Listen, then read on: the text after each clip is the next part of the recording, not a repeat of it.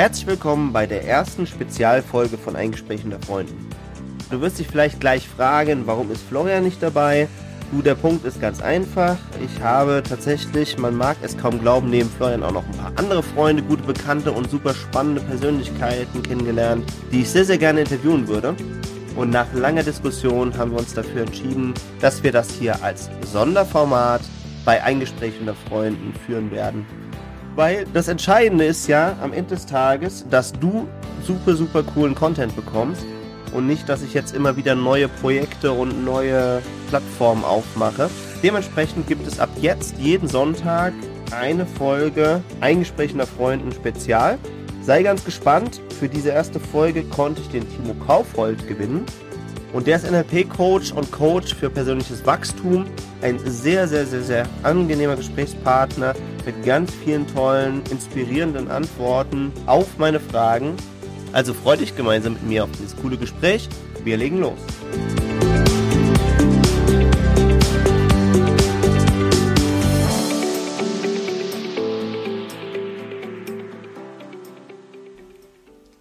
Einen wunderschönen guten Tag. Da ist wieder euer Jan Marco und ich habe heute das äh, große Vergnügen, dass ich euch den Timo Kaufhold mitgebracht habe. Timo ist NLP-Coach und wir haben uns tatsächlich auch auf einem gemeinsamen Training kennengelernt, beziehungsweise du warst da als äh, Tontechniker auch aktiv, ne? Genau. Ja. Und ja, also haben wir es beide geschafft, rauszustechen und, und sind dann ins Gespräch gekommen. Und wir haben uns ja so ein bisschen näher kennengelernt. Und dabei habe ich gemerkt, äh, dass wir doch eine ganze Menge interessante Themen zu besprechen haben.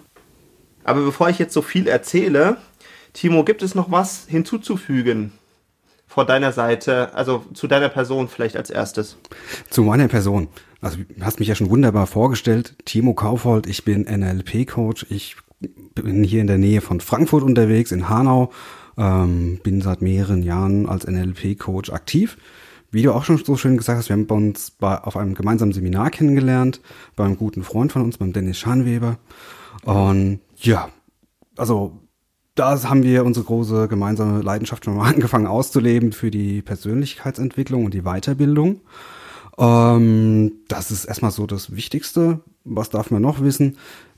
Du weißt es, ich bin auch als Musiker unterwegs und tob mich da noch als Schlagzeuger durchaus an der einen oder anderen Stelle aus und bin auch da immer bestrebt herauszukriegen, wie funktioniert eigentlich wirklich gutes Lernen, sich weiterentwickeln und was braucht's da äh, und wie kommt man mit den Herausforderungen nicht nur des Lebens, sondern auch in der Musik klar und da auch immer Stück für Stück über sich hinauszuwachsen. Und da habe ich auch gemerkt, dass diese Tools, aus dem Modell von NLP, was auch immer das bedeuten mag, mir tatsächlich viel geholfen haben. Und ja, wie du auch schon gesagt hast, ist, zum Thema NLP gibt es sehr, sehr viele Fragezeichen, die draußen kursieren. Und die dürfen wir gerne jetzt mal angehen. Ja, also ich glaube, die erste spannende Frage ist natürlich schon an der Stelle, was, was ist eigentlich NLP jetzt mhm. rein von der Wortbedeutung her? Also wofür stehen eigentlich diese drei Buchstaben? Genau. Und diese drei Buchstaben, stehen für N Neuro, L linguistisch und P Programmieren. Das klingt jetzt im ersten Moment erstmal nicht so wahnsinnig sexy und attraktiv. Viele würden dann sagen, oh, das selbst programmieren, ah, ich weiß nicht, ist das was für mich? Hm, klingt so nach Manipulation auch. Und ja, da kommt auch so ein bisschen der Beigeschmack her, der sich so über die Jahrzehnte entwickelt hat. Aber da gucken wir gleich nochmal rein. Die Frage ist, wo kommt das eigentlich her? Was weißt du denn über NLP überhaupt? Also über die Jahre weiß ich auch sehr, sehr viel. Also ich habe meinen ersten Zugang äh, tatsächlich da Ende der 90er, Anfang 2000er über Tony Robbins gefunden. Mhm. Da habe ich äh, Awake the Giant Within, beziehungsweise wie heißt das? Äh, nicht die Macht steckt in dir, aber es gibt auf jeden Fall auch einen deutschen Titel. Ich verlinke das einfach in den äh, Informationen, den sogenannten Show Notes zu diesem Podcast. Aber auf jeden Fall, das Buch habe ich als erstes gelesen und das hat wirklich schon viel, viel, viel Interesse bei mir geweckt. Und Tony ist ja damals, als ich anfing, mich damit zu befassen, schon den Schritt weitergegangen, hat sich sehr, sehr früh eben halt auch Gedanken gemacht, Mensch, wie kann man das denn in anderen Lebenssituationen einsetzen? Wie kann man das zum Beispiel auch im Verkauf äh, einsetzen? Mhm. Und ich glaube, dadurch ist so dieser Wandel losgegangen. Und dass das, das NLP grundsätzlich wurde ja vom, vom Richard Bendler und ich glaube John Grinder heißt der andere. Ganz genau. Richard Bendler kenne ich ein bisschen, bisschen besser oder habe mich mit ihm mehr befasst als mit John Grinder. Aber auf jeden Fall, die beiden haben das ja mal entwickelt, eigentlich primär aus dem therapeutischen Umfeld und Exakt. haben da eben verschiedene äh, ja gut, Coaches, glaube ich, in dem Sinn gab es noch nicht so stark, aber es gab eben halt verschiedene Therapeuten, Hypnotherapeuten und die haben sie eben halt beobachtet, die sehr, sehr hohe Erfolgsquoten hatten. Und das ist meine wichtigste Grundannahme eigentlich im NLP, ist die, dass du dahin gehst, wo jemand eine Leistung besonders gut erbringt oder eine Fähigkeit hat, die ihn aus der Masse herausstechen lässt und dekonstruierst das dann in kleinere Bruchstücke, guckst dir genau an, wie macht er das denn? Wie sind seine Methoden, dass er zum Beispiel als Therapeut eine höhere Erfolgsrate hat als seine Kollegen? Wie macht das äh, ein besonderer Sportler, dass er eben zum Beispiel schneller laufen kann, höher springen, besser tanzen, besser boxen, was auch immer es eben halt ist, als andere? Und das finde ich tatsächlich ist eine der wichtigsten Grundannahmen im NLP und ist ja an sich auch noch nicht mal zwingend so eine Technik, aber etwas, was unglaublich helfen kann, dann eben auch schneller für sich selber eben Erfolge zu erzielen. Exakt. Und so ist Also meines Wissens ent- entstanden, aber du weißt da vielleicht auch noch mehr Details zu, oder? Ja, so ein klein bisschen.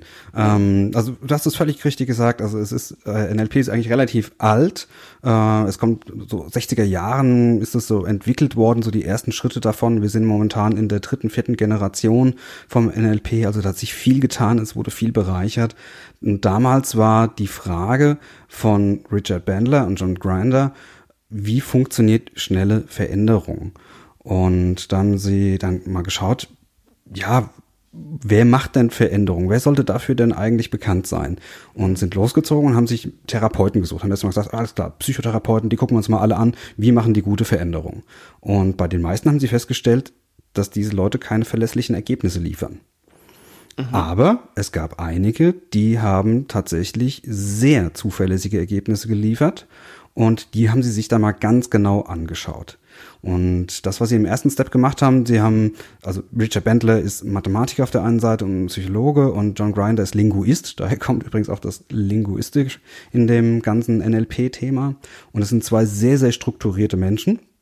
Übrigens beide auch Musiker. Muss man auch. Darf das man, wusste ich nicht. ja. Ähm, also Bendler, soweit ich weiß, spielt er hauptsächlich ähm, mittlerweile äh, Keyboards und sowas alles. Ist aber eigentlich auch Schlagzeuger, genauso wie Grinder ist ähm, Perkussionist. Darf man auch mal gehört haben. Das darf man durchaus mal gehört haben. Das wusste ich zum Beispiel überhaupt gar nicht. Ja. Ja, das erfährt man so mit der Zeit, wenn Ja. man die Leute mal ein bisschen analysiert. Und das, was NLP ausmacht, viele beschränken es, leider auch viele NLP-Trainer und viele Coaches beschränken es auf diese sogenannten Formate, über die wir noch sprechen werden. Aber das, worum es eigentlich geht, ist wirklich die Analyse, was passiert wirklich. Wir beobachten, wenn wir zum Beispiel einen Spitzensportler sehen, sehen wir nur seine Leistung. Wir sehen ihn im Wettkampf. Wenn es gut läuft, sehen wir ihn auch mal im Training. Aber das, was diese Menschen wirklich zur höchsten Leistung bringt, ist das, was man nicht sehen kann. Weil das sind die Sachen, die in deren Köpfen passiert. Und das, was sie emotional antreibt. Und Grinder und Bandler haben es geschafft, durch gezielte Fragen herauszukriegen, was passiert denn da? Also ein paar Stichworte zu nennen. Du kennst, viele unserer Zuhörer werden solche Themen schon mal gehört haben. Äh, sowas wie Metaprogramme kommen da mal zur Sprache. Die Frage über, äh, was mache ich in meinen Wahrnehmungskanälen? Was sind Glaubenssätze? Was sind Werte? All diese Themen spielen da mit rein. Und am Ende ist die Frage, was macht dieser Mensch, um ein bestimmtes Gefühl oder eine bestimmte Handlung zu erzeugen? Und dafür gibt's diese ganzen Techniken, die wir als Fragetechniken kennen. Nach den 60er Jahren, wo sie Leute analysiert haben, wie äh, Milton H. Erickson, den Hypnotherapeuten zum Beispiel, und viele, viele andere Gestalttherapeuten und was da noch alles kam, und auch natürlich viele Sportler, Rechtsanwälte, Spitzenleute aus allen Bereichen, haben sie modelliert. Das so nennt man das im NLP, wenn man wirklich genau schaut, was macht derjenige, wie macht es, welche Gedanken hat er, welche emotionalen Zustand hat er und wie kommt er denn dahin. Das ist das Modellieren, das ist die Königsdisziplin im NLP. Mhm. Und ähm, genau in diesen Bereichen waren die zwei exzellent und sind es auch heute übrigens noch. Bendler ist mittlerweile mehr als der große Hypnotherapeut bekannt und halt Begründer vom NLP. Äh, Grinder ist mehr derjenige, der in der strukturierten Arbeit sehr stark unterwegs ist. Von ihm kennt man zum Beispiel auch die Ausarbeitung von Dills logischen Ebenen und so etwas, die auch im Business-Kontext viel Erfolg hatten. Und NLP selber über seine Entwicklung hat am Anfang erst einmal äh, ja die erste Zeit viel Skepsis geerntet, weil auf einmal welche da waren, die gesagt haben, wir schaffen Veränderung in schnell. Das heißt, eine Phobie zum Beispiel loszuwerden, ist für einen NLPler, also wenn er schlecht ist, eine Stunde.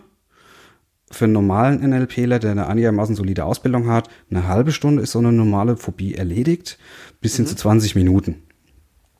Das geht, die Psychotherapie sagt, nee, Phobien ab sechs Monate aufwärts. Die werden wir ja. dann definitiv brauchen. Ja. Äh, und das war natürlich starker Gegenwind, der da kam. In dieser Zeit, in der das ausgearbeitet und bewiesen wurde, kamen dann auch irgendwann mal Menschen auf die Idee, hey, das, was da geht, ist ja super, ich kann ja Menschen beeinflussen. Das heißt, ich kann Leuten Gedanken in den Kopf setzen und sie dazu bringen, dass sie irgendetwas tun, was ich möchte. Das hat der eine oder andere Verkäufer für sich entdeckt. Und da kam dann so in den 80er Jahren vor allem so der schlechte Ruf vom NLP her, weil sämtliche Vertriebsstrukturen angefangen haben, ihre Leute in hypnotischen Sprachmustern zu trainieren und auszubilden. Und die sind dann losgezogen, haben Versicherungen verkauft, Wohnungen verkauft, die eigentlich keiner haben wollte. Und das ist halt dann irgendwann mal aufgestoßen. Jetzt muss man dazu sagen, dass diese Manipulationen nicht nachhaltig sind. Sonst wäre es ja nie aufgefallen. Mhm. Die Manipulation halten nur eine bestimmte Zeit und sobald der Manipulator weg ist, bricht das irgendwann mal zusammen. Spätestens, wenn der Erste kommt und fragt, sag mal, warum genau hast du jetzt zwölf Lebensversicherungen gekauft? Was war die Idee dahinter? In dem Moment, wo derjenige drüber nachdenkt, merkt er, dass das vielleicht nicht die optimale Idee war und dann gab's Ärger.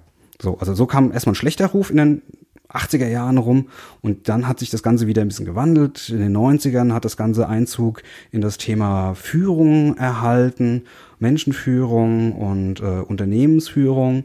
Da gab es dann wieder ein bisschen besseren Ruf für das ganze Thema und jetzt, ich sag mal, so 2000er äh, sind wir da wieder im Bereich Motivation, Selbstentwicklung, Selbstverwirklichung und in diesen Themen sei einfach gut mit dir selbst. Da sind wir jetzt gelandet. Hm.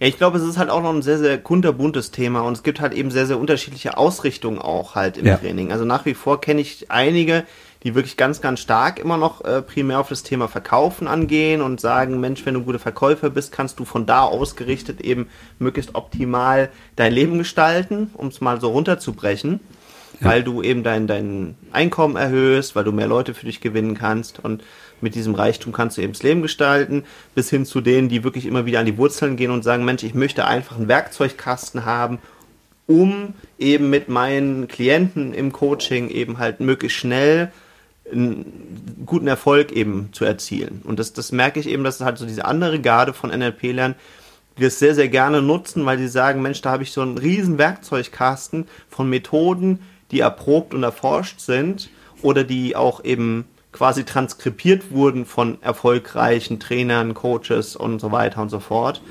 Und damit kann ich eben halt in einer sehr kurzen Zeit ideale, optimale Ergebnisse eben halt für meine Coaches erreichen. Exakt. Und auch an der Stelle trennt sich wieder ganz auf die Spreu vom Weizen. Diese Formate oder diese Tools, diese Werkzeuge, die wir haben, das mhm. sind jetzt erstmal nur Skizzen dafür, wie du mit dir deinem Verstand und deinem Geist umgehst, um bestimmte Zustände hervorzurufen. Das heißt, eigentlich geht es nicht um diese Formate, sondern es geht um die Methode NLP, weil NLP ist eine Methode, mit der man arbeitet, die uns in die Lage versetzt, bestimmte Ergebnisse zu erreichen. Und es kann zum Beispiel sein, eine Phobie zu beseitigen, weil ich schaue, wie macht derjenige die Phobie, was ist seine Strategie dafür. Dann können wir schauen, wie kann ich die umbauen, dass wir ein anderes Ergebnis rauskriegen und der Mensch wieder in Entspannung leben kann. Das ist das eine. Das nächste ist, wir können auch Zielestrategien formulieren, weil wir wissen, was motiviert denjenigen. Und da kann durchaus auch der Punkt sein, wenn jemand zum Beispiel bei mir im Coaching ist, habe ich jetzt auch gerade die letzte Woche wieder jemanden gehabt, der gesagt hat, Mensch, ich erreiche meine Ziele nicht und ich krieg das nicht hin und hm, da stehe ich mir selber im Weg. Und da haben wir ja dann festgestellt, dass da einfach eine Motivationsstrategie, die er besitzt, die unglaublich stark ist, die sein ganzes Leben bis heute bestimmt hat, dass die einfach von seinen Zielen nichts wusste, dass die nicht ausgerichtet war. Mhm. Und wenn wir nicht mit uns im Reinen sind und nicht klar sind, wo wir hin will, hinwollen, werden wir da auch niemals ankommen.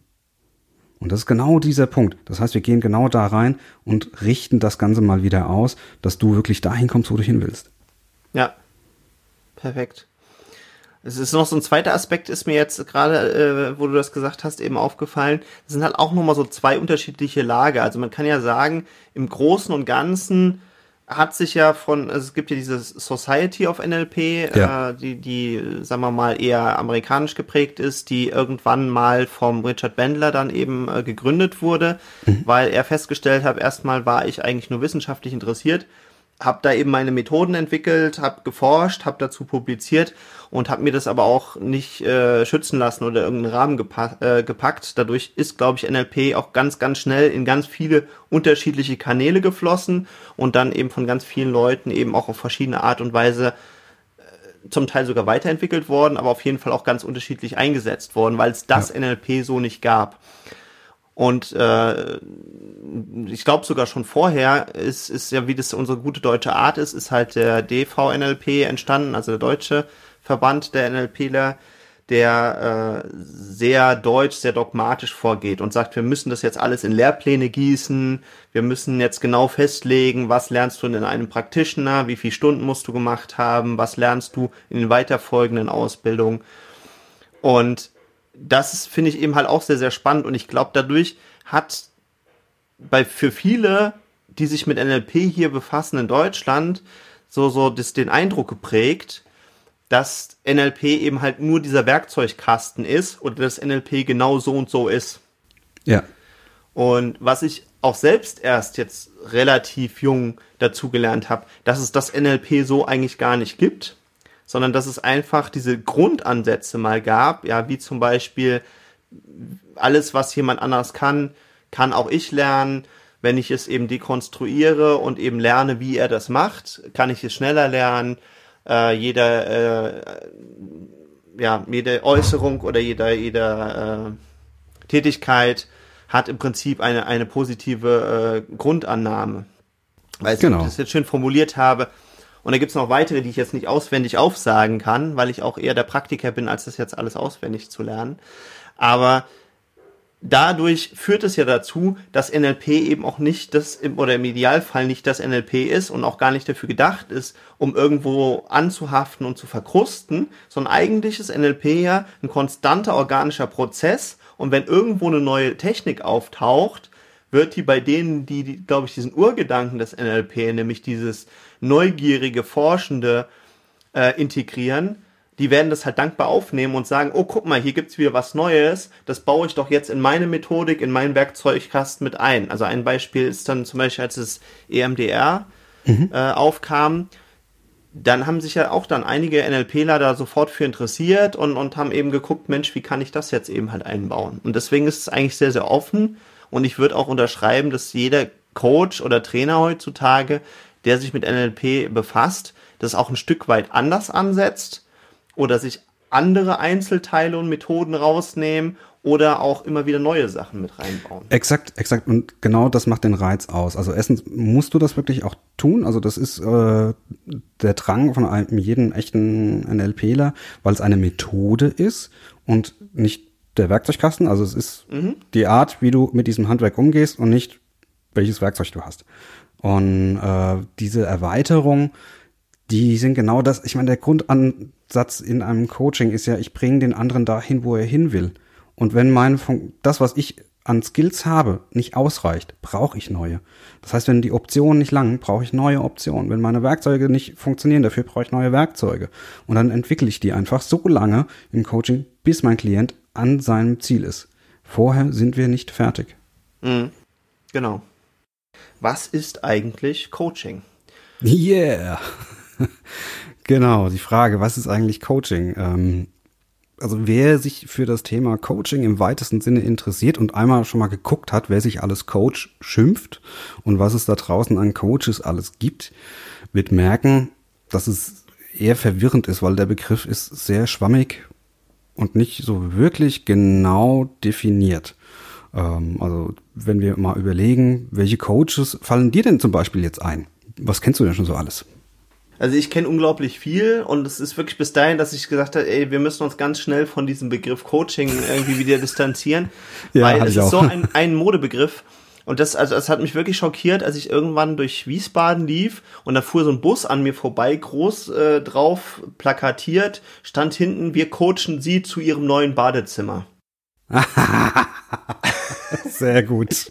Und ich habe mir gedacht, so, äh, was, was bitteschön ist da der Coaching-Prozess? Wie, wie sieht das dann genau aus? Und, und uh, vielleicht hatte ich auch einfach auch ein ganz anderes Vorstell äh, ganz anderes Bild von Coaching als diejenigen, die da eben halt mit Werbung geschaltet haben. Aber auf jeden Fall ist es halt bis dahin gegangen, dass ganz offensichtlich auch schon mittlerweile Handwerker und, und Leute aus ganz anderen Bereichen eben coachen. Und das hat mich sogar fast äh, ein bisschen eingeschüchtert. Da habe ich gesagt, es ist irgendwie ganz wichtig, vielleicht mal darüber zu reden oder auch mal die Frage aufzuwerfen, ist Coaching eigentlich in irgendeiner Weise definiert? Oder darf jeder Coach sein? Oder sich also, Coach nennen? Da es ja kein geschützter Begriff ist. Also es ist jetzt nicht unbedingt so, du hast Handwerk genannt, ich komme ja auch ursprünglich aus dem Handwerk. Ähm, Im Handwerk gibt es den Meistertitel, das ist ein hoheitlicher Titel, der ist ganz klar definiert, was du dafür machen musst, um den zu bekommen und von wem du den bekommst und der ist geschützt und wenn du den trägst, ohne dass du diesen Meisterbrief gemacht hast, kriegst du ein Problem. Äh, das ist jetzt bei uns nicht der Fall in dem Bereich Coaches. Zu der Definition Coach kommen wir gleich. Zu deinem Bus, ich hätte da eine These Mhm. Äh, und zwar, Coach ist abgeleitet von dem Begriff eigentlich Kutsche, da kommt sogar tatsächlich her ähm, und beschreibt auch in anderen Sprachen immer noch den Zugwagen, zum Beispiel von einer Lok und manchmal wird sogar der Bus selber als dieser Coach bezeichnet, weil diese Kutsche transportiert dich von A nach B. Und das ist für mich auch die Aufgabe eines Coaches. Meine Aufgabe ist es, meinen Klienten von seinem aktuellen Zustand zu einem erwünschten Zustand zu führen. Also zum Beispiel, dass er seine Ziele erreicht, dass er in die Entspannung kommt. Das ist mein Job dabei. Und das verwechseln ganz, ganz viele. Also viele denken sich, oh, klingt gut, kann man, glaube ich, Geld mit verdienen. Ich nenne mich jetzt auch so. Ähm, was manche dann eher sind, sind Berater, weil sie nur mit Fachwissen sich hinstellen und den Menschen erklären wollen, wie sie ihr Leben zu leben haben. Aber das ist nicht Coachen. Genauso wie auch im Fußball zum Beispiel der Coach unterscheidet sich hier zumindest aktuell vom Trainer.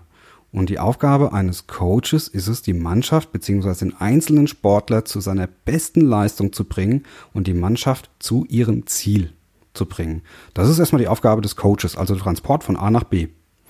Gratuliere, ich bin dein Vehikel. Aber ich glaube, da, da liegt auch wieder ganz, ganz viel Missverständnispotenzial drin. Mhm. Und das ist aber jetzt auch gar nicht nur auf den Coach äh, be bezogen, sondern was ich halt feststelle, wir leben in so einer Welt, die ganz, ganz stark von dem Glaubenssatz geprägt wird. Wenn ich eine Kaufkraft habe, dann kann ich Geld irgendwo hingeben oder jemandem geben und bekomme etwas dafür. Also ich möchte mhm. einen 5er BMW äh, fahren und wenn ich die entsprechenden 45.000 Euro dafür habe, dann gebe ich dem Händler und dann habe ich eben halt meinen 5er BMW. Oder ich möchte gerne einen noblen Kaffee trinken und so weiter und so fort. Und dass das eben auch auf den medizinischen und therapeutischen Bereich immer weiter übertragen wird. Das heißt, es wird erwartet, ich selber muss gar nichts machen und ich bin auch für nichts zuständig, sondern ich gehe halt zum Onkel Doktor und der Onkel Doktor ist ja schon meistens teuer genug, auch wenn ich ihn nicht selber zahle, sondern die Krankenkasse.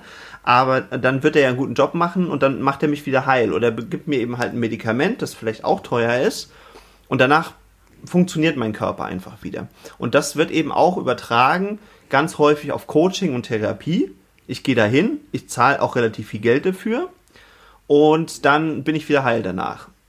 Und dass dieser Begriff eben Bus oder Kutsche so ein bisschen vielleicht für den einen oder anderen auch übertragen kann, ja, da ist ja so ein Gefährt, ich steige ein und wenn ich wieder aussteige, dann ist wieder alles in Ordnung. Was sagst du denn dazu? Fast. Also äh, bei mir ist es tatsächlich dann auch so, die, ich helfe dir. Also du musst schon sagen, wo es lang gehen soll. Das ist doch die Hauptarbeit. Du kannst auch gerne reinkommen, du musst selber durch die Tür gehen, du darfst auch gerne deinen Beitrag selber bezahlen. Natürlich kannst du dich auch hinsetzen und die Reise mit mir genießen. Ja, aber du musst ganz klar sagen, wo willst du hin? Und ich begleite dich bei dem Prozess. Also wir sind als Coaches doch tatsächlich mehr ähm, und das wird hier im Wording hier in Deutschland wahrscheinlich ein bisschen besser passen, eher im Bereich Training, mentales Training ist es bei mir hauptsächlich. Bei anderen sind es andere Themen vielleicht, ähm, je nachdem, wie sie ihr Coaching machen. Ich meine, ich kenne einen Coach, die äh, macht, die hilft Menschen, sich neu zu kleiden und neu zu fühlen und über Kleidung ihre ähm, also Art Stilberatung. Aber sie berät nicht nur, das heißt, sie hilft den Menschen, damit klarzukommen, wie sie sich neue Kleidung zulegen, wie sie ihren Stil entwickeln, und ein Gefühl dafür zu kriegen, damit sie das später selber alleine machen können. Genauso wie beim Fußballtraining. Der Coach in der Fußballmannschaft sorgt dafür, dass die Spieler von alleine rennen. Der rennt nicht mehr beim Spiel zwischendrin mit und trägt ihnen die Bälle nach. Nein, der sorgt dafür, dass die ihre beste Leistung bringen. Und genauso ist es bei uns auch. Also, wie du schon gesagt hast, ich gebe da jetzt Geld hin und ich muss nichts mehr machen. Nein, wir sind eure Wegbegleiter. Wir helfen euch, dass ihr an eure Ziele kommt. Das ist korrekt. Aber es sind eure Ziele, euer Weg und ihr dürft selber tun. Wir helfen euch in die Handlung zu kommen. Genau, und um vielleicht mal bei diesem Busbeispiel oder diesem Busbild eben zu bleiben. Du kannst halt in zig verschiedene Busse steigen, wenn du an der Haltestelle stehst, ja. Aber du solltest eben halt auch vorher wissen, wo du hin möchtest. Und wenn du weißt, wo du hin möchtest, ist die Wahrscheinlichkeit deutlich höher, dass der Bus dich tatsächlich auch dahin bringt oder die Bahn, wo du auch hin möchtest. Wenn du einfach nur in den Bus steigst und darauf wartest, dass dann genau da ankommst, wo du es gern möchtest, ist halt unwahrscheinlich. Exakt. Und also, das ist häufig auch schon wirklich der erste Weg, dass wir erst einmal das Ziel definieren von einem Coaching. Das heißt, wenn jemand zu mir kommt und äh, sagt, ich möchte gecoacht werden für irgendetwas, ist meine Frage, woran erkennen wir beide, dass du dein Ziel erreicht hast? Wann sind wir wirklich fertig? Wann, wann ist das Ergebnis da? Was soll es genau sein? Und ein Ergebnis von, ich möchte einfach nur hier weg, hilft nicht.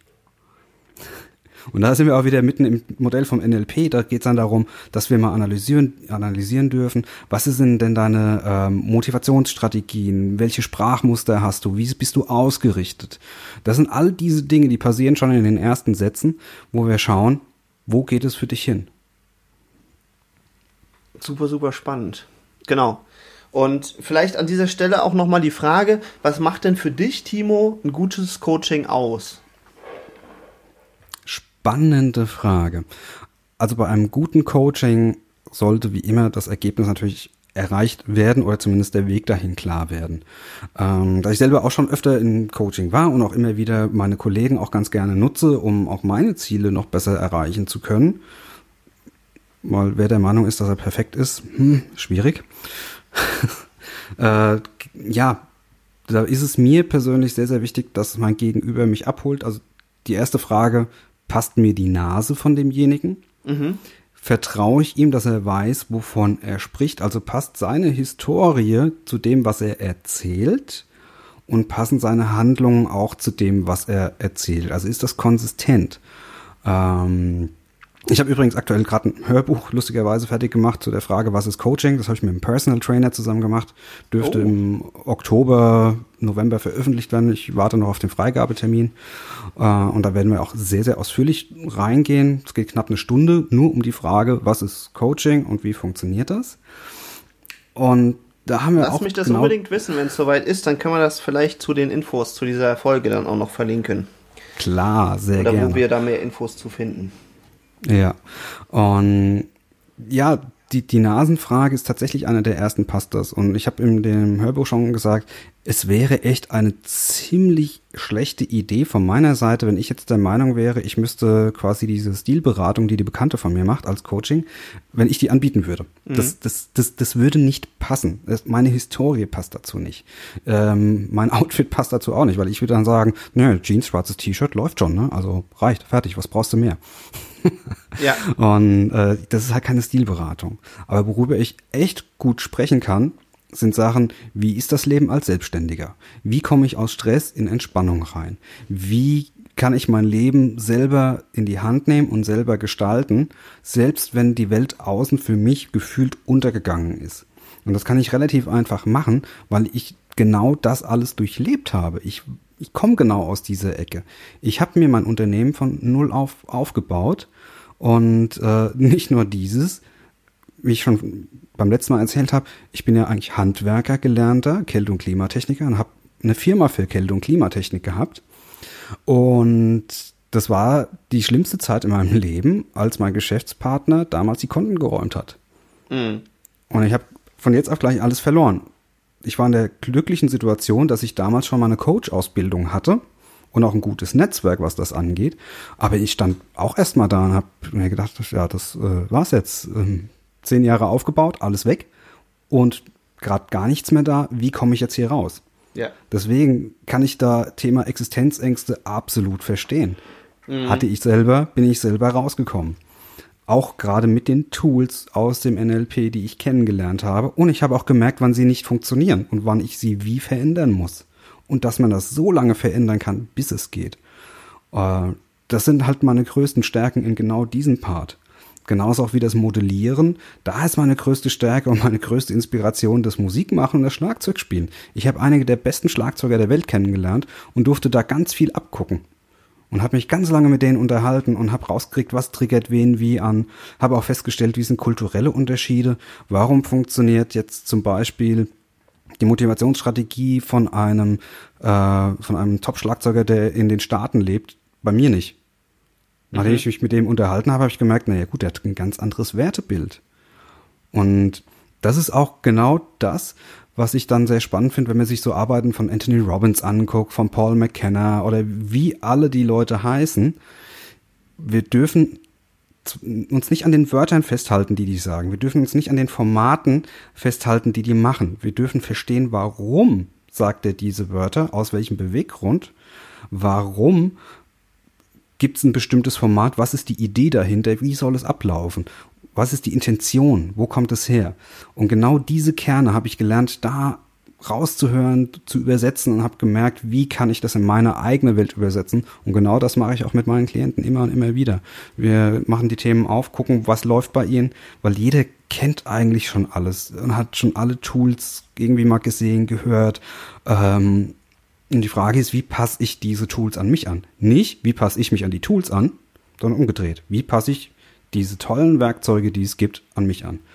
Weil, wenn das so einfach wäre, gäbe es draußen, glaube ich, noch viel, viel mehr Millionäre. Wie viele haben ähm, solche Bücher wie Denke nach und werde reich äh, und wie das ganze Zeug alles heißt, gelesen, gehört, sich angeguckt und ausprobiert? Und wie viele haben diese ganzen Versprechungen schon gehört, dass jeder ein Millionär werden kann? Mhm. Wenn das so einfach wäre, dass man nur das tun muss, was diese Menschen tun, oder nur die Dinge sagen muss, die die sagen, ja, dann müssten wir alle Millionäre sein. Seltsam. Woran hängt's? Mhm. Es hängt an dem Mindset, was dahinter steht. Das funktioniert bei diesen Menschen nur, weil sie in einer bestimmten Art und Weise aufgewachsen sind und ein bestimmtes Mindset dazu haben.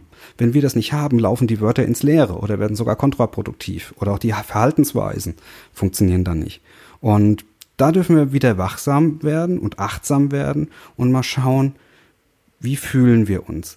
Wie geht's dir im Moment? Was denkst du im Moment? Was macht dir gute Gefühle? Und wie kommst du in gute Zustände hinein, damit du an deine Kraft, deine Ressourcen und in deine Stärke kommst, um all diese Themen zu lösen, langsam Stück für Stück, diesmal in deinem Leben gab.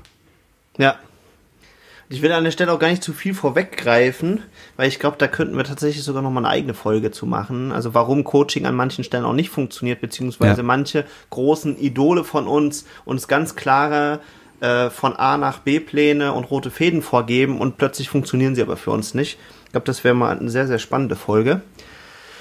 Ich möchte an dieser Stelle, weil ich immer wieder auf die Uhr gucke, gerne mal ein bisschen zusammenfassen. Also wir haben uns heute unterhalten über wie Coaching so im Großen und Ganzen von uns verstanden wird, ja, und, und haben das eben aufgedröselt und haben auch festgestellt, dass es ganz wichtig ist, dass derjenige, der sich coachen lassen möchte oder sich unterstützen lassen möchte, trotzdem selber entscheidet, was seine Zielsetzung ist und wo er gerne hin möchte, sonst wird es schwierig. Genau. Das als also nächstes die wir können es auch anders sagen. Ja? Selbst wenn ich, wenn, selbst wenn ich der Bus bin, wer ist denn der Fahrer? Du bist der Fahrer. Also wer fährt den Bus? Und das ist auch in meinem Coaching. Du fährst den Bus. Mhm. Auch wenn ich dich unterstütze. Ich bin das Vehikel, aber du bist der Fahrer. Sehr, sehr cool, dass du das nochmal dazu gesagt hast, dass das auch klarer wird. Genau.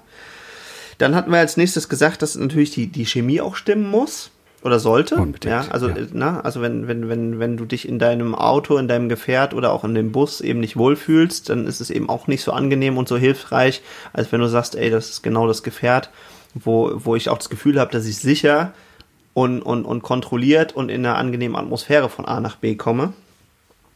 Dann hattest du als nächstes gesagt, dass auch die Historie des Coaches stimmen muss. Also das heißt eben auch zu gucken, Mensch, was hat er denn für ein Background und habe ich ein Thema, wo der eben auch schon Erfahrung mitbringt im Idealfall und, und wendet nicht als einfach Methoden an, aber hat im Prinzip überhaupt gar keine Ahnung von dem Thema, äh, in dem ich mich äh, weiterentwickeln möchte. Exakt. Und äh, habe ich sonst noch was vergessen? Das klingt alles sehr passend. Ja, also das macht auf jeden Fall halt echt ein gutes äh, Coaching aus. Und was ich noch hinzufügen möchte, weil es wirklich wichtig ist und da, also bei vielen Coaches nehme ich halt wahr, dass da so, so eine Art, was, was, was ich und, und ein paar von meinen Bekannten und Kollegen Übergriffigkeit nennen, dass sie eben halt auch sehr stark in diesem Verkaufen drin sind und, und ganz gerne Leuten dann auch einreden, dass sie hier oder da ein Coaching brauchen oder auch einfach mal auf eine Frage hin einfach anfangen zu coachen. Und ich finde, ein gutes Coaching macht immer aus, dass es einen ganz klaren Auftrag gibt. Und dass man, bevor man anfängt zu coachen und zu beraten, dass man sich einmal zumindest diese Bestätigung abholt oder sagt, ich habe hier eine Technik oder ich würde gerne mal was ausprobieren, ist das in Ordnung? Und vorher eben auch die Auftragslage eben zu klären. Unbedingt. Und auch bei guten Coaches, äh, man sollte erstmal ein erstes Gespräch führen. Ja. Wenn ich mir einen Coach suche, Erstgespräch, das sollte auch möglichst kostenfrei sein. Ähm, so sehe ich das zumindest. Und dann in diesem Erstgespräch klärt man die Nasenfrage, passt die Nase, ja oder nein? Bin ich mit dem auch zufrieden erstmal soweit, was mir der andere erzählt hat? Sind wir uns beide einig, dass wir diesen Weg gehen wollen? Also es müssen sich wirklich beide darüber im Klaren sein, dass man einen gemeinsamen Weg geht. Und dann wird auch alles andere geklärt. Wie oft wird man sich jetzt noch sehen? Macht, ist das jetzt einmal im Vorbeigehen erledigt? Gibt's auch? Oder sagt man, ja, es macht mehr Sinn, jetzt sich noch zwei, dreimal zu treffen? Aber das ist auch eine Entscheidung, die der Klient auch selber treffen darf. Ich habe festgestellt, es ist völlig egal, was ich denke. Wenn der Klient sagt, er braucht drei Sitzungen, braucht er drei Sitzungen. Völlig egal. Also selbst wenn ich sagen würde, naja, nach der ersten war das eigentlich schon durch. Wenn er sagt, er braucht drei Sitzungen, bis es durch ist, sind es drei Sitzungen, dann ist es so. Wenn er felsenfest überzeugt ist, dass es in zwei Sitzungen erledigt ist, dann sind zwei Sitzungen erledigt. Wenn er sagt, naja, das ist jetzt eine Entwicklung, die sehe ich für die nächsten zwei Jahre und ich glaube, ich werde dann alle Monat, alle zwei Wochen oder was auch immer da sein, dann ist das seine Entwicklung. Und dann ist das okay, das ist genau so richtig. Und da brauche ich nicht mit Verkaufstaktiken anzufangen und sonstiges, weil es geht nicht um mich. Im Coaching geht es niemals um den Coach. Es geht immer nur um den Coachee, um den Klienten.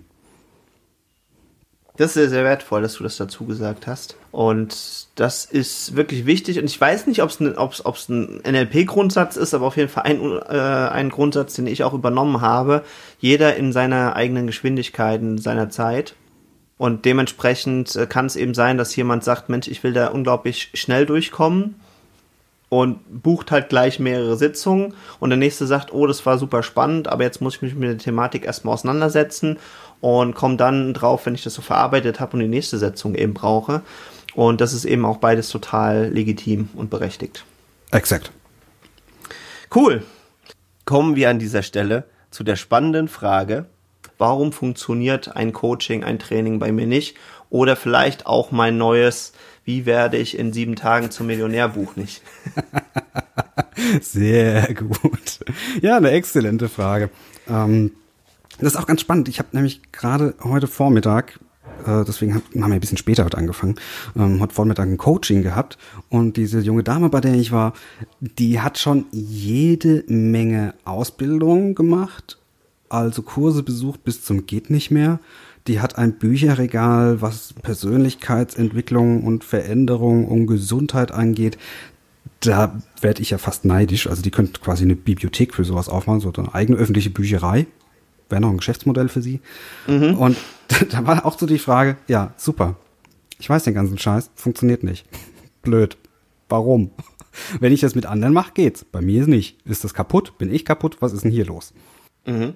Und da haben wir uns mal verschiedene Sachen einfach mal angeschaut und haben mal geguckt, was war denn überhaupt das Thema? Da war auch dann die erste Frage gleich, was denn überhaupt dein Ziel? Und ja. als erste Antwort kam, na ja, ich will das Alte nicht mehr haben. Also sie war ganz klar von weg motiviert und hat gesagt, ich kann dir genau sagen, was ich nicht will. Und zwar mich so fühlen wie vorher.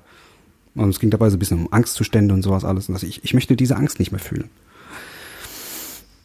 Jetzt weiß nicht nur der NLPler, dass es extrem schwierig ist, wenn jemand dir sagt, was er nicht will, aber absolut keine Idee davon hat, was er will.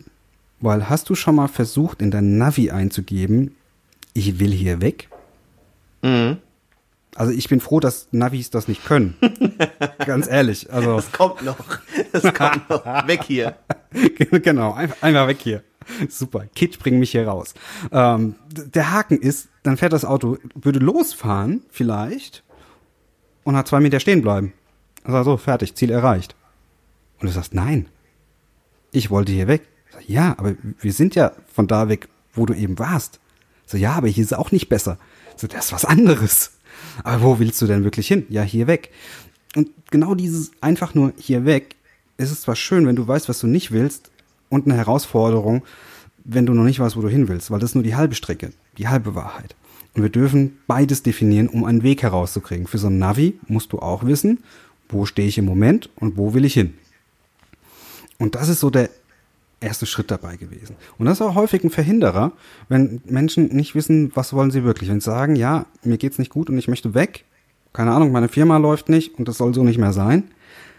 Ja, aber was soll denn stattdessen sein? Das ist schon so eine der häufigsten Schwierigkeiten, warum Coaching oder warum diese tollen Ratgeberbücher nicht funktionieren. Mhm. Ich weiß nicht, hast du das auch schon mal kennengelernt in so einer Art? Nein, überhaupt gar nicht. Also ich, habe ich hab noch nie Bücher gekauft, ich habe noch nie Seminare besucht und es hat äh, immer alles sofort funktioniert. Ja, klar, also Spaß beiseite. Also ich kenne das extrem gut und ich habe diese Frage mir selber häufig gestellt, habe auch äh, dann irgendwann angefangen, diese Frage anderen Trainern und Coaches und Beratern öfters zu stellen, habe die interessantesten, unterschiedlichsten Antworten dazu äh, bekommen. Und äh, viele sagen, ja, das ist doch ganz klar, weil du einfach nicht konstant bist. Ja, also das, das, wenn, wenn, wenn man einfach konstant den, diesen Plan verfolgen würde, dann würde es auf jeden Fall funktionieren. Super. Das also, ist jetzt so, zumindest die erste Antwort, die mir so einfällt. Das, das ist ja. prima. Das ist so klassisches Beraterhandeln. Ähm, von, von manchen großen Beratungsunternehmen oder auch kleinen Beratern kennt man das nach dem Motto, mein Plan war perfekt, du hast dich nur nicht dran gehalten. So, schade. Und im Modell vom NLP gehen wir davon aus, wenn das Werkzeug nicht funktioniert. Also wenn du nicht an dein Ergebnis kommst, nicht in dein Ziel reinkommst, was du haben willst, dann passt das Werkzeug wahrscheinlich noch nicht in irgendeiner Art und Weise. Dann müssen wir das mhm. anpassen. Mhm. Und das, woran es häufig scheitert, und darüber haben wir auch schon mal gesprochen, ist die Sache, dass viele nach der Handlung gucken, so nach dem Motto, es gibt einen Prozess, mach erst das, dann das, dann das, dann das, und dann wirst du reich und berühmt und erfolgreich und wunderschön und potent und was weiß ich was alles. Ähm, aber das ist es leider nicht. Die Frage ist, was ist denn das wie es so schön heißt, Mindset. Also was sind deine Glaubenssätze? Was ist das, was du an Gedanken mitbringst? Was ist die Art, wie du denkst und die Art, wie du Gefühle und Handlungen machst? Was sind deine Auswahlkriterien? Das klingt jetzt wieder extrem verwirrend, blumig und nichtssagend. Und ja, aber machen wir es doch mal konkret. Machen wir es doch mal konkret an der Stelle. Ja, also ein Glaubenssatz ist im Prinzip einfach ein, ein, ein Denkmuster oder, oder eine Landkarte, wie du deine Welt wahrnimmst. Genau. Versuche ich jetzt mal in dieses Bild reinzupacken. Ja. Und du kannst jetzt lernen, wie du einen Hammer hältst. Du kannst lernen, welchen Nagel du brauchst, um ein bestimmtes Brett an einem anderen zu befestigen. Mhm. Wenn du dir bei dir die ganze Zeit denkst, ach du, ich bin kein guter Handwerker und mein Vater war auch schon kein guter Handwerker und ich bin einfach nicht fähig, hier ein Haus zu bauen, dann ist die Chance meines Erachtens allein durch dieses Denkmuster schon höher, dass du es tatsächlich auch nicht fertig bringst oder dass Exakt. es zumindest nicht schön wird, als wenn du mit dem Denkmuster rangehst. Ich kann ein cooles Haus bauen, ich habe verdient, ein schönes Haus zu haben und es ist egal, was vor mir und, und um mich rum war, aber ich bekomme das hin. Und ich hätte sogar noch einen ganz anderen, den du noch darüber setzen kannst. Es ist völlig egal, ob ich es kann oder nicht, ich kann es lernen. Und ich kriege oh, schon raus, dafür. wie das geht. Und damit fange ich jetzt an, das rauszukriegen. Mhm. Und auch wenn wir schon bei konkreten Beispielen sind. Ähm, ich habe ja bei der Society of NLP auch meine Ausbildung gemacht. Da mhm. gibt es auch ein ziemlich großes Institut hier in Deutschland, das ist die Fresh Academy. Super Leute, ich bin echt dankbar für die Ausbildung und die sind ziemlich groß und erfolgreich. So, jetzt gibt's Menschen, die schauen von außen da drauf und sagen, Mensch, hier, guck mal, da, die Jungs von Mädels von der Fresh Academy, Marc und Wiebke, die mhm. haben einen Podcast gemacht und sind erfolgreich. Ja. Ähm, und ich würde sagen, hm, denk nochmal drüber nach. Also die Aussage, ich mache jetzt einen Podcast und werde genauso erfolgreich wie Marc und Wiebke von der Fresh Academy, weiß ich nicht, ob die so greift, weil mhm. die Herangehensweise von denen eine ganz andere war. Bei denen war nämlich der Ausgangspunkt eher, und da müsste ich mit den zwei nochmal vielleicht drüber sprechen, aber ich unterstelle das jetzt mal, die haben Menschen im Umfeld gehabt, die viele Fragen hatten. Und da sie die gleichen Fragen immer wieder beantwortet haben, kam irgendwann mal die Idee, hm, vielleicht sollten wir dazu mal einen Podcast machen. Wenn die Fragen doch eh immer gestellt werden, beantworten wir die doch einfach mal öffentlich, öfter. Und dann haben die angefangen, diesen Podcast zu machen. Und dieser Podcast ist gewachsen über die Jahre und ist immer noch da, immer noch erfolgreich. Und die zwei sind auch da und auch erfolgreich. Aber von außen zu sagen, mach einen Podcast und du wirst erfolgreich, ist nicht unbedingt die einzig richtige Antwort. Bei dem einen kann es funktionieren, bei dem anderen nicht. Aber zu sagen, schau doch mal, was sind denn deine Kunden? Wer, wer, spricht mit dir? Welche Fragen haben die? Welche Bedürfnisse haben die? Wie kannst du die Fragen und Bedürfnisse deiner Kunden, wenn du mit denen gesprochen hast, wirklich erfüllen? Und zwar mhm. so, wie du es möchtest, dass es dir auch Spaß macht von morgens bis abends. Und dann mach das. Das ist ein Weg, wo du sagst, das ist ein Mindset. Also lerne deine Umwelt kennen, lerne dich kennen und eigne dir die Fähigkeiten an, mit denen du das machen kannst. So. Das ist jetzt jenseits von, ich habe mal einen Ratgeber geholt und ich mach mal genau Punkt 1, Punkt 2, Punkt 3. Diese Punkte 1, 2, 3 können beim Einzelnen helfen, wenn er zufälligerweise in der richtigen Lebenssituation ist, mit dem richtigen Mindset unterwegs ist, also richtig im Sinne von, es passt zu demjenigen, der dieses Buch, diesen Ratgeber oder was er immer geschrieben hat.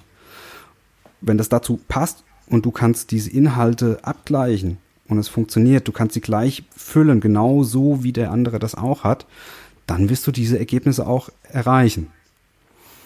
Und Darf ich ganz kurz äh, hinzufügen? Äh, ganz, ganz entscheidend äh, für den Erfolg ist eben halt auch, habe ich das gleiche Wertesystem. Ja. Und mit Wertesystem meine ich jetzt eben halt, also es gibt zum Beispiel Leute, die sagen, äh, oder was heißt, die sagen gar nicht, sondern für die ist zum Beispiel Geld gar nicht so wichtig. Für die ist Geld nur wichtig, dass sie zum Beispiel äh, ihre Familie gut ernähren können, dass sie sich selbst gut ernähren können. Und dann ist es ziemlich schnell vorbei. Es gibt aber andere Menschen, für die das ist unglaublich wichtig und, und, und quasi einer der kernantreibenden Faktoren. Und wenn jetzt diese beiden unterschiedlichen Menschen genau dasselbe Buch mit genau dem gleichen Leitfaden lesen, wie sie Millionäre werden, die werden die Ergebnisse einfach aufgrund des unterschiedlichen Wertesystems ganz unterschiedliche Ergebnisse bei rauskommen.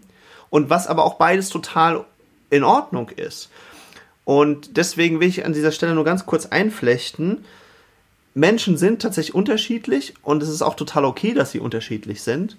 Und wenn jetzt eben einer mit einem Wertesystem, das zum Beispiel sehr, sehr, sehr monetär oder materiell fokussiert ist, ein Buch schreibt, dann kann das eben nicht für Menschen, die ganz andere Ziele haben im Leben, funktionieren. Das, das heißt, ist korrekt. Und also was heißt, es ist auch ein Glaubenssatz, dass es nicht funktionieren kann. Ja, also ja. ich, ich versuche da auch mal vorsichtig zu sein. Aber das wäre zum Beispiel jetzt halt ein, ein sehr naheliegender und, und sehr transparenter Grund, warum eben der gleiche rote Faden eben am Ende des Tages doch nicht für alle Menschen ultimativ funktioniert. Ja, und es ist nicht der gleiche rote Faden. Ähm, es ist eher sogar so, dass du hergehst und es ist wie beim Kochen. Wir gehen mal in die Küche und kochen jetzt mal eine Runde. Äh, und das heißt, unser Rezept wäre an dieser Stelle in dem Ratgeber, Seminar, was auch immer, tun wir mal so, als wäre das unser Rezept, würde heißen, nimm einen Kochtopf, hol mhm. das Produkt aus der Mitte von deinem Kühlschrank und tu es hinein. Dann hol das Produkt aus dem unteren Fach von deinem Kühlschrank und tu davon doppelt so viel hinein. Und so machst du das einfach noch zusammen. Also wir, wir sprechen noch nicht mal darüber, was ein Produkt das wirklich ist. Also mhm. wir, wir sagen nur eine Reihenfolge, die du irgendwelche Dinge zusammenkippen sollst und dann kochen wir den ganzen Kram und gucken, was kommt raus. Beim einen kommt auf einmal irgendeine Reispfanne raus, beim übernächsten kommt eine Suppe raus, beim übernächsten ist es eine Mischung aus Fußballschuhe und was weiß ich was, ähm, wo du sagst so, boah Gott, oh, kann man ja machen, muss man aber nicht, weil wir ganz andere Ausgangspunkte haben. Das heißt, wir haben nicht, wir haben nicht mal die gleichen Produkte in unserem Kühlschrank, wir haben nicht die gleichen mhm. Rohstoffe und wir stehen nicht in derselben Küche, wir stehen an ganz anderen Stellen in unserem Leben. Und wenn das komplett unterschiedlich ist, kommt was anderes raus. Weil es könnte, die Trefferquote hier in Deutschland würde wahrscheinlich noch relativ hoch sein, wenn ich da ein Rezept zu einem Kühlschrank mache und sage, nimm das und nimm das und das und das schmeißt du dann da rein und dann kommt dann irgendwas raus. Dann wird die Trefferquote hoch, dass es einigermaßen hinhaut. Gehen wir aber dann mit diesem gleichen Rezept und dem gleichen Prozess nach Indien oder nach Amerika oder keine Ahnung wohin, Afrika, kein, egal, irgendwo ein anderes Land von mir aus, kommen auf einmal ganz andere Dinge raus. Warum? Weil die Menschen dort durchaus ein anderes Wertesystem haben, wie du schon so richtig gesagt hast. Also ein komplett anderes Mindset. Das sind nicht nur die Werte, sondern alle unsere Regeln, die wir darüber haben, wie funktioniert Welt. Und das können wir schon an so Kleinigkeiten sehen wie das Thema Pünktlichkeit. Deutschland ist ja Pünktlichkeit ist bei uns wichtig. Mhm. Ganz klar. Ganz mhm. hoher Wert bei den meisten Menschen. So, jetzt wollen wir nur ein paar Länder weiter wegzugehen. Spanien sieht die Welt schon mal ein bisschen anders aus, häufig. Auch eine Verallgemeinerung im Moment. Und die Sprache ist aber auch eine ganz andere. Wir haben hier in vor allem in Deutschland, aber in großen Teilen Europas, haben wir die Vorstellung, dass Zeit linear verläuft. Das heißt, mhm. was hinter uns liegt, ist weg. Das, das war mal, das kommt auch nicht wieder. Was vor uns liegt, kommt noch und was jetzt ist, ist jetzt. Und Termine sind ganz klar da drin positioniert, die sind räumlich positioniert, das merken wir auch in äh, Coaching-Situationen zum Beispiel, äh, wenn wir dann über Ziele erreichen und sowas alles sprechen oder Auflösen von Traumata in der Vergangenheit und so einen ganzen Käse, sind die räumlich genau zuzuordnen. So, jetzt musst du aber nur mal ein paar Länder weiter weggehen, die jetzt zum Beispiel nicht darüber nachdenken, oder die, die nicht den Glaubenssatz haben, dass Zeit linear ist, sondern dass Zeit in einer Schleife verläuft. Und da gibt es sehr, sehr viele Länder. Der Großteil der Welt ist, denkt über so Sachen wie Karma nach und Wiedergeburten und Dinge oder Schicksal in so einer Art und Weise, wo man sagt, na ja, da ist halt was passiert und es kommt halt immer wieder, bis es klar ist. Mhm. Und da hört man auch in der Sprache bei Verabredungen andere Sachen als wir treffen uns dann und dann um die, die Uhrzeit, dann kriegt man ja oder nein. Hier, wenn wir uns verabreden für 14 Uhr, sind wir für 14 Uhr verabredet, das ist völlig klar, wann das ist. Und dann würde einer von uns sagen ja oder nein und wir sehen uns dann dort oder um die Zeit. In anderen Ländern kriegt man dann so Aussagen wie so Gott will. So. Stimmt. Hm, das ist kein Ja, das ist kein Nein, das ist, wenn es gut läuft, ein, naja, schauen wir mal wie das so morgen ist wenn nicht, halt ein andermal. Und da gibt's ganz viele kulturelle Missverständnisse. Und wenn es schon bei so Kleinigkeiten anfängt, wie Terminen, was glaubst du, wie das überhaupt dann mit so komplexen Sachen wie Erfolg, Liebe, Beziehung, glückliches Leben und wie das alles heißen mag, wie das da noch zusammenhängt? Also da kann man manchmal schon ein bisschen aufräumen. Und genau an diesen Punkten, an dem Thema Mindset, also Weltanschauung durchaus auch, Regeln und was da noch alles dazugehört. An diesen scheitern die meisten Ratgeber, also nicht der Ratgeber selber scheitert, sondern wir die versuchen, nach diesem Ratgeber uns anzupassen. Und genau da sind wir wieder an dem Punkt. Verstehe lieber, was, da, was sich der Künstler dabei gedacht hat, warum er das so geschrieben hat. Und dann mach es dir zu eigen. Also passe diese, diese Ratgeber an dich an. Nicht dich an den Ratgeber, sondern immer nur den Ratgeber an dich. Das ist auch genauso, wie gesagt, ich bin ja Schlagzeuger. Ich erzähle allen, die anfangen wollen, Schlagzeug zu spielen. Ich unterrichte auch hin und wieder nochmal so ein bisschen. Ähm, den sage ich immer, stellt euch das Schlagzeug auf euch ein. Passt das Schlagzeug an dich an und nicht dich an das Schlagzeug. Niemals. Genauso wie Büroeinrichtung. Passt deine Büroeinrichtung an dich an. Nicht umgedreht. Das macht kaputten Rücken. Das sorgt für, für Schmerzen. Und die sind nicht gut. Sorgt dafür, wir haben die Möglichkeiten, dass du das an dich anpasst. Und genauso ist es bei den Ratgebern. Erkenne, was dahinter steht, erkenne dich und passe dann diese Systeme an dich an. Hol dir das Beste raus und mach's zu deinem. Ja, mega cool. Also war, war schon fast das perfekte Schlusswort, aber da ich es ja gerne mir zu eigen gemacht habe, immer am Schluss das nochmal zusammenzufassen. Also wie gesagt, äh, der rote Faden und das Rezept ist gut. Aber je nachdem, was du eben halt vorhast, wenn du jetzt der beste Gärtner werden willst, dann gibt's da bestimmt äh, einen Tipp, wie du von mir aus Radieschen anbaust. Aber wenn du dann eine ganz andere Erde und ein ganz anderes Saatgut benutzt, als der, der den Ratgeber geschrieben hat, dann wird es eben halt schwierig, dann auch dieselben Ergebnisse zu erzielen. Kann genau. aber auch sein, dass du bessere oder schlechtere oder einfach andere Ergebnisse erzielst und mit denen zufrieden bist. Das heißt, gleiche das auch mit deiner persönlichen Erwartungshaltung ab. Und wenn das passt, für dich, dann ist es auch cool und es ist in Ordnung. Wenn es nicht ist, frage dich mehr dran, was, was muss ich anpassen, damit das Ergebnis für mich äh, hinhaut, als immer danach zu schielen, oh, ich mache irgendwas noch verkehrt oder ich habe doch nicht den Ratgeber genau befolgt, sondern mach es eben halt tatsächlich als Gesamt halt zu deinem und passt eben halt dein Wertesystem, dein Mindset, deine Lebenssituation und deine Umwelt dazu, dass du eben dann ein entsprechendes Ergebnis erzielst. Und vielleicht noch so ein kleiner Tipp von mir hinten dran. Wenn du öfters probiert hast, auch mit verschiedenen Ratgebern ein bestimmtes Ziel zu erreichen und es klappt nie, stell dir vielleicht auch mal die Frage, ist es wirklich dein Ziel? Oder ist es ein Ziel, das du von irgendwo außen immer aufgenommen hast und einfach glaubst, dass du das erreichen musst und willst es aus irgendwelchen Gründen gar nicht? Exzellente Frage. Da können wir auch bei einer der späteren Folgen bestimmt auch nochmal drauf eingehen. Super gerne.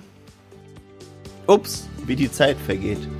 Das war auch schon die erste Spezialfolge von Ein Gespräch unter Freunden und der erste Teil des Gespräches mit Timo Kaufhold. Wenn du jetzt gespannt bist, wie es weitergeht und was wir noch herausarbeiten, dann bleib uns gewogen und sei bei der nächsten Folge wieder mit dabei. Wenn du die Infos zu dieser Folge oder den Kontakt zu Timo Kaufhold suchst, dann geh am besten auf ein Gespräch unter Freunden.de. Dort findest du alle weiteren Infos und die Shownotes. Bis zur nächsten Folge. Tschüss.